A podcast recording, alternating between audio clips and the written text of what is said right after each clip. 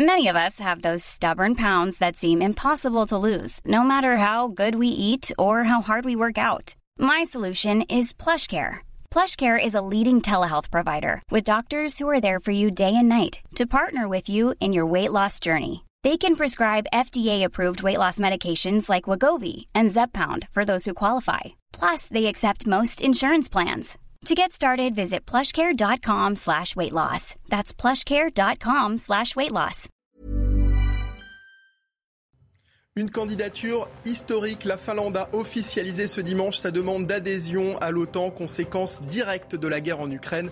La Finlande choisit de renoncer à sa neutralité, ce qui risque de rendre les relations avec son voisin russe encore plus compliquées. Précision au début de ce journal. La haine demeure une la haine demeure une tâche sur l'âme de l'Amérique. Déclaration de Joe Biden au lendemain de la tuerie raciste qui a fait au moins 10 morts dans l'État de New York. Samedi, un homme blanc de 18 ans a ouvert le feu dans un supermarché de Buffalo, tuant en majorité des Afro-Américains.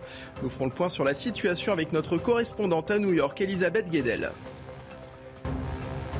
La question est sur toutes les lèvres. Qui succédera à Jean Castex à la tête du gouvernement? Unique femme à avoir occupé ce poste, Edith Cresson était en interview dans le JDD.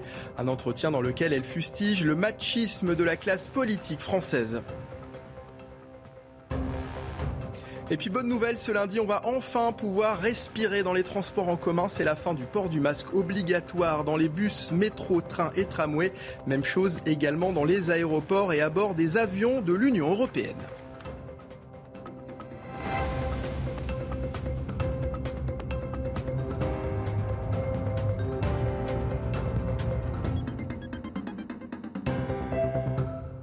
Ravi de vous retrouver, soyez les bienvenus sur CNews. Merci de nous avoir rejoints pour votre édition de la nuit.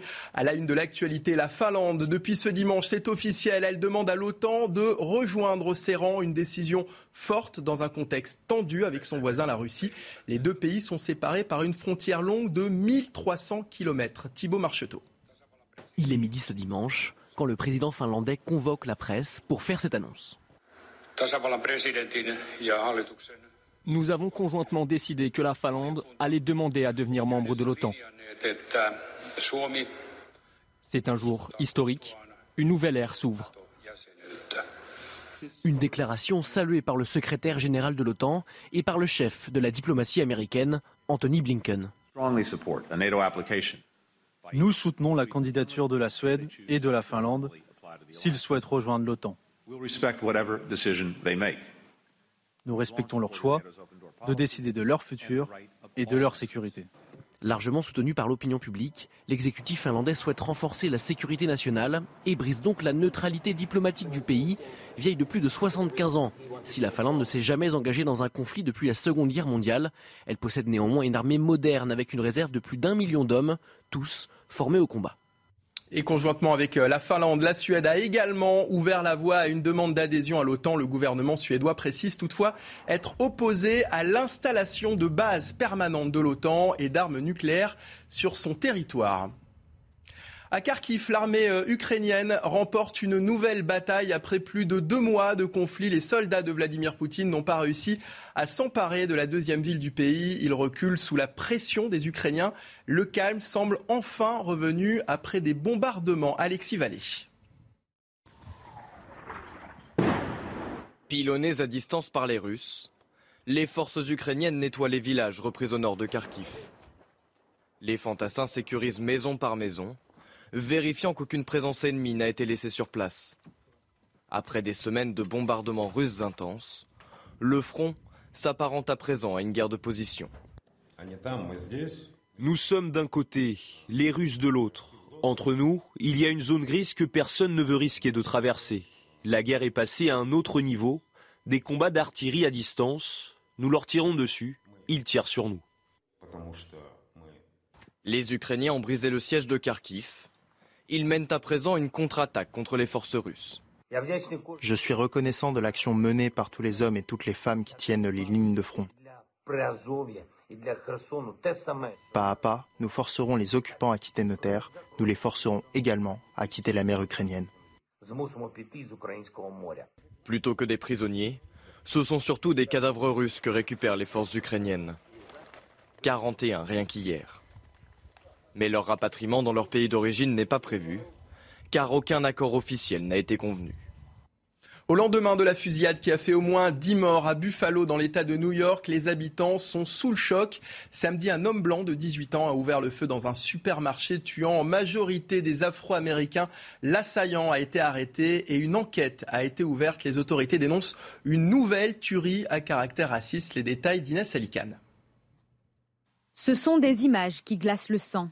Au volant de la voiture, Peyton Gandron, l'assaillant, que l'on aperçoit dans le rétroviseur, s'approche d'un supermarché de Buffalo et diffuse la vidéo en direct sur Internet. Sur le siège passager, on distingue une arme de guerre. Il va ouvrir le feu sur les clients et les employés. Un témoin raconte la scène d'horreur. Il a tiré à l'extérieur et à l'intérieur du magasin. J'ai entendu au moins 20 coups de feu.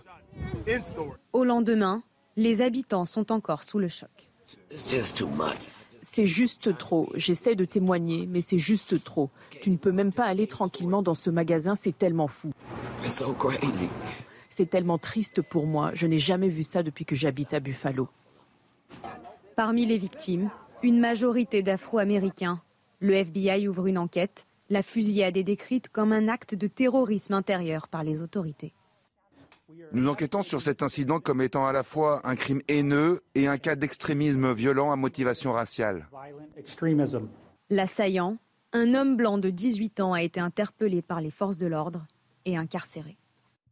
Et après l'horreur, la réaction à Washington de Joe Biden, le président américain a dénoncé la tuerie de Buffalo lors d'une cérémonie en mémoire des policiers morts dans l'exercice de leurs fonctions. On fait le point avec notre correspondante à New York, Elisabeth Guedel. Au fur et à mesure des avancées de l'enquête, les Américains découvrent avec horreur combien le jeune suspect de 18 ans avait préparé son carnage à Buffalo. Ses motivations racistes, condamnées par Joe Biden, la haine, une tâche sur l'âme de l'Amérique, a déclaré le président américain. Des voix s'élèvent pour appeler les responsables politiques à dénoncer la théorie du grand remplacement, hein, évoquée par le suspect de Buffalo et par d'autres dans le passé. 60% des crimes extrémistes commis aux États-Unis ces dernières années le sont par des adeptes de ce genre d'idéologie de la suprématie blanche. Racisme plus arme à feu, la combinaison de l'enfer, rappelle bon nombre de commentateurs ce dimanche. Le suspect de Buffalo, euh, repéré pour ses problèmes psychologiques et pour ses menaces proférées dans son lycée, eh a pu euh, acheter en toute légalité son fusil d'assaut à 18 ans. Malgré ces fusillades à répétition, les élus du Congrès américain n'arrivent toujours pas à s'entendre sur un texte pour mieux contrôler la vente des armes aux États-Unis. Dans le reste de l'actualité, les Libanais ont voté ce dimanche, premières élections législatives du pays depuis le soulèvement populaire de 2019. Une crise socio-économique considérée par les experts comme la pire au monde depuis le milieu du 19e siècle. Accusées de corruption et d'incompétence, les forces politiques traditionnelles devraient cependant l'emporter. Résultat attendu ce lundi. À Abu Dhabi, Emmanuel Macron a rendu hommage à l'ancien président des Émirats arabes unis, tchèque Khalifa Ben Zayed Al Nahyan, décédé vendredi à l'âge de 73 ans. Il s'est également entretenu avec le nouveau chef de l'État, Mohamed Ben Zayed. A noter que pour Emmanuel Macron, il s'agit du premier déplacement de son nouveau quinquennat. Faut-il une femme euh, pour succéder à Jean Castex? Si euh, les Français disent oui à 74%, c'est le résultat euh, d'un sondage IFOP pour le JDD. La question dérange en revanche Edith Cresson, la seule femme à avoir occupé ce poste entre 1991 et 1992. Elisa Lukavski celle qui a été la seule femme à avoir dirigé un gouvernement en France il y a 30 ans, ne comprend pas qu'on s'interroge sur le genre du futur chef du gouvernement.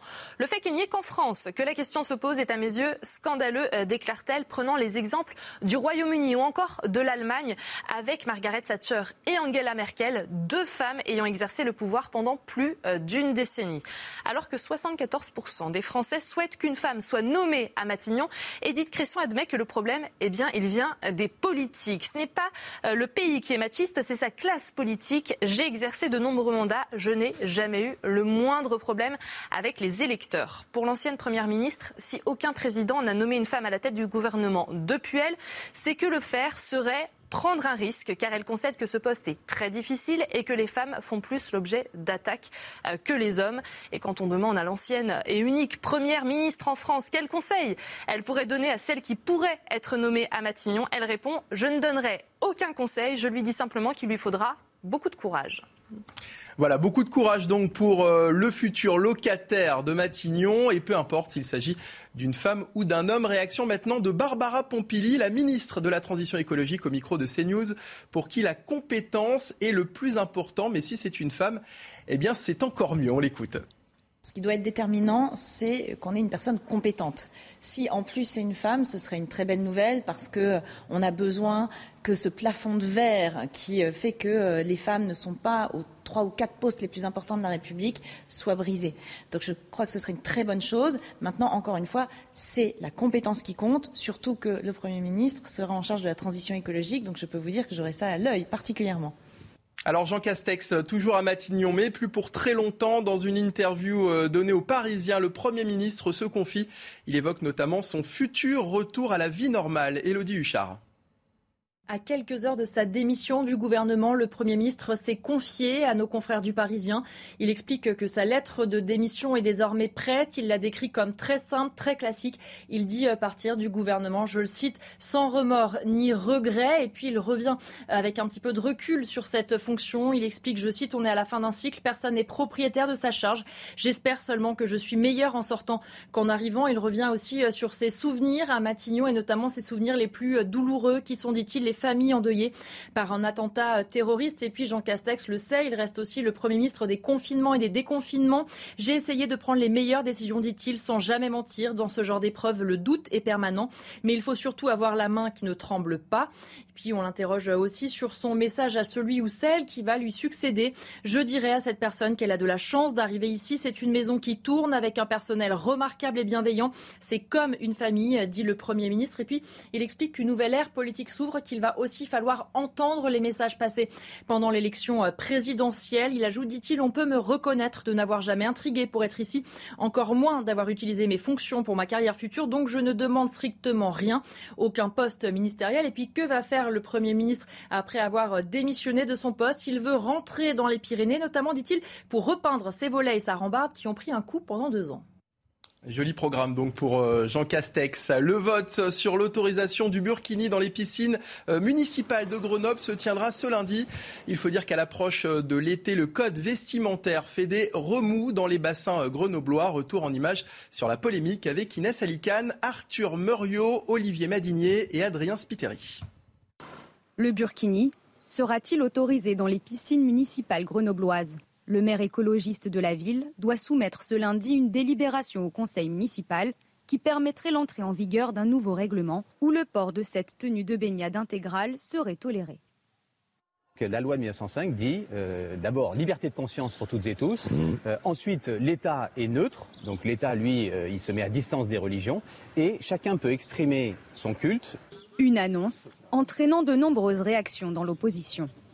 Tout cela remet en cause euh, les valeurs républicaines, celles qui nous rassemblent, remet en cause la longue marche euh, entreprise pour l'émancipation des femmes, et euh, ceci est inacceptable dans une ville comme Grenoble.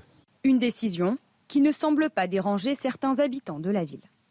J'aimerais bien que ce soit autorisé dans toutes les piscines partout sur Grenoble. Personnellement, ça ne me dérange pas. J'estime qu'on n'a pas à s'arrêter aux vêtements. Pourtant, le Burkini divise jusque dans la majorité municipale d'Éric Piolle. Certains élus envisageraient de voter contre la proposition de leur maire. A noter que le préfet de l'Isère a réagi dans un communiqué. Il se dit prêt à contester cette autorisation si elle est adoptée. Cette délibération dont l'objectif manifeste est de céder à des revendications euh, euh, communautaristes et à visée religieuse paraît contrevenir au principe de laïcité euh, posé par la loi de 1905. Ainsi, conformément aux instructions reçues par le ministre de l'Intérieur, le préfet saisira le tribunal administratif de Grenoble en cas d'adoption de cette délibération. Et puis bonne nouvelle, hein, ce lundi, on va pouvoir respirer dans les transports en commun. C'est la fin du port du masque obligatoire dans les bus, métro, trains et tramways. Même chose également dans les aéroports et à bord des avions de l'Union européenne. Un soulagement pour certains à l'approche de l'été, une erreur pour d'autres. Michael Dos Santos. C'était Il y a deux ans déjà, le port du masque devenait obligatoire dans les transports en commun. Dès lundi, les voyageurs auront à nouveau le choix, le garder, l'enlever ou alterner les deux selon l'affluence, comme le recommande le gouvernement. Une décision souvent bien accueillie, même si beaucoup restent prudents. C'est une manière de souffler. L'été arrive. Euh, bon, après, il faut pas tout relâcher non plus. Je le garde parce que je pense que c'est euh, surtout dans les transports. Euh, c'est quand même des microbes. Je le porterai pas, sauf qu'en ce moment je suis enrhumée et je crois qu'à cause de ça, je le porterai la semaine prochaine. Pour moi, c'est une mauvaise décision. C'est mieux qu'on continue parce que là, le virus il est encore là. On va se contaminer tout le temps, on va jamais s'en sortir. Un virus présent, mais moins actif. Avec 32 773 cas ces sept derniers jours, jamais depuis novembre dernier, le nombre de malades n'a été aussi faible. Une tendance épidémique à la baisse, en phase avec cette décision. Le caractère obligatoire, si on ne le limite pas aujourd'hui, bah, ça veut dire qu'il y aura un masque obligatoire dans les transports euh, pendant peut-être plusieurs années. Ce genre de mesures obligatoires, on n'a pas vraiment l'impression que ça décroît le bilan de l'épidémie. Il faut revenir sur de la protection individualisée. Taxis et avions sont également concernés ce lundi par la fin du port du masque. Établissements de santé, pharmacies ou encore maisons de retraite restent à l'inverse, sujets à cette obligation. Soulagement pour les habitants de Shanghai. Les commerces vont rouvrir progressivement dès ce lundi après huit semaines de confinement strict dans la ville chinoise. La baisse des contaminations au Covid-19 semble engagée. Dimanche, près de 1300 cas positifs ont été annoncés à Shanghai contre plus de 25 000 fin avril.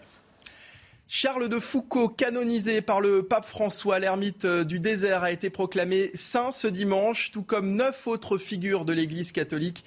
Pour l'occasion, 45 000 fidèles venus du monde entier s'étaient réunis place Saint-Pierre à Rome.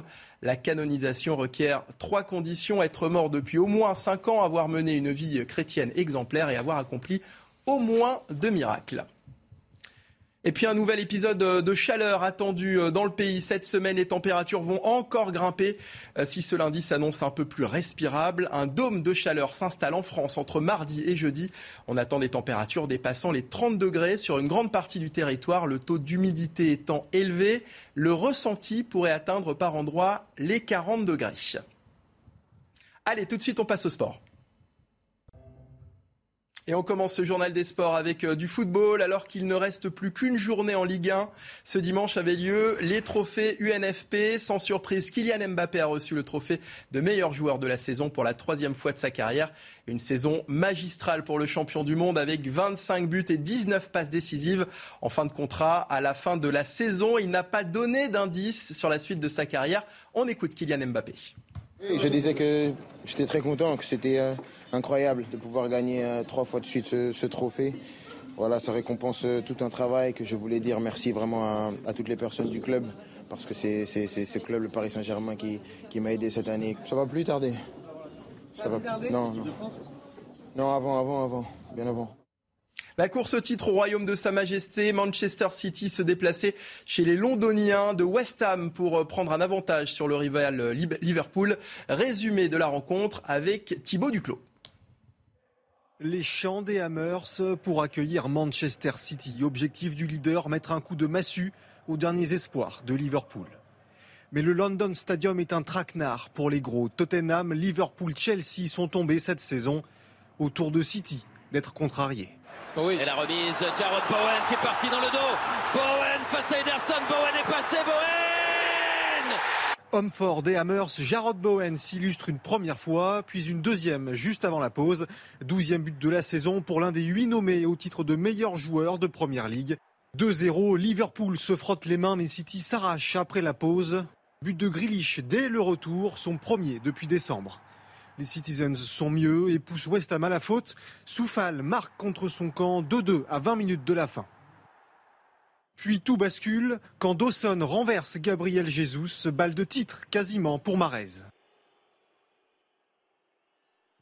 Repoussé par Fabianski, Guardiola n'en revient pas. Manchester City est accroché par West Ham et reste à portée de Liverpool à une journée de la fin. Allez, place à la MotoGP sur le mythique circuit du Mans ce dimanche. Enea Bastianini a remporté une course folle. Le champion du monde Fabio Quartararo termine quatrième et conserve sa place de leader au championnat du monde récit de la course avec Bruno Scagliotti. Quartararo avait prévenu Miller non. Le Français ne comptait pas prendre de risque au départ. L'Australien, vainqueur ici l'an dernier, comptait bien récidiver. Il grille la politesse au poleman Peko Bagnaia. Quartararo est coincé à la sixième place. Zarco pénalisé et neuvième. Pour Miller, l'illusion ne dure que trois tours. Bagnaia est trop fort, ça ne fait pas les affaires de Quartararo. Pour Zarco, les choses sont un peu plus compliquées. Accrochage avec Brad Binder, la course continue sans dommage avec le Français. Elle devient même beaucoup plus simple quand il s'offre la septième place aux dépens de Marc Marquez. Il est vrai, en difficulté. Devant, Bastianini oublie la pression de la course au titre et pousse sur Bagnaia. Oh, comme il est sorti de la courbe d'Alop et à Bastianini, il va se replacer sur la trajectoire. Pecco ne s'en remettra pas moins d'un tour plus tard. Il chute et il est contraint à l'abandon. Quartararo donne tout ce qu'il a. S'il passe à Espargaro, ce sera le podium. Enea Bastianini s'impose pour la troisième fois de l'année devant Jack Miller et Aleix Espargaro. Quartararo est quatrième, Zarco cinquième. El Diablo conserve la tête du championnat. Planning for your next trip? Elevate your travel style with Quince. Quince has all the jet setting essentials you'll want for your next getaway, like European linen, premium luggage options, buttery soft Italian leather bags, and so much more. And is all priced at 50 to 80% less than similar brands. Plus, Quince only works with factories that use safe and ethical manufacturing practices. Pack your bags with high-quality essentials you'll be wearing for vacations to come with Quince. Go to quince.com/pack for free shipping and 365-day returns.